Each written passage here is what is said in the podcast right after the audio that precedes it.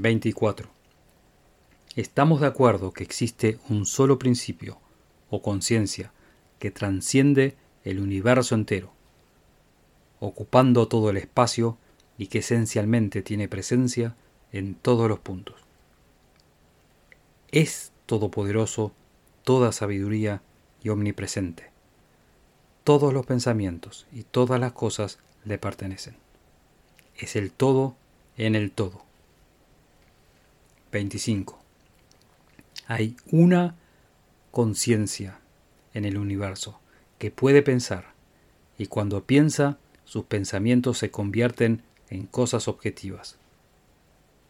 Ya que esta conciencia es omnipresente, tiene que estar presente en el interior de cada individuo.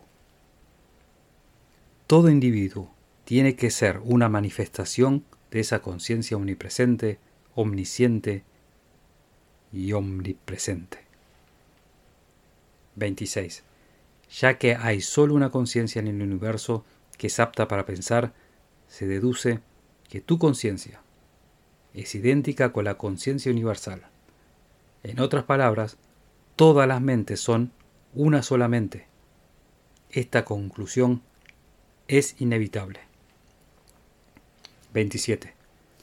La conciencia que está en tus células cerebrales es la misma conciencia que está en las células cerebrales de cualquier individuo. Todo individuo es la individualización de lo universal, de la mente cósmica. 28. La mente universal es estática o posible energía. Es sólo simple se puede manifestar solo a través del individuo y el individuo se puede manifestar solo a través del universo, porque son uno. 29.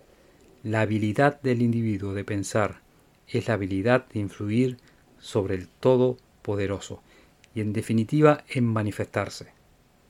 La conciencia humana consiste simplemente en la habilidad de pensar.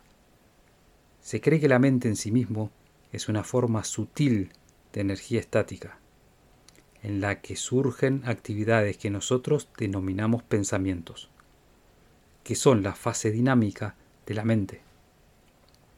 La mente es energía estática, los pensamientos son energía dinámica, las dos fases de lo mismo, lo que implica que los pensamientos son la fuerza vibratoria formada por la conversión de la mente estática en la mente dinámica.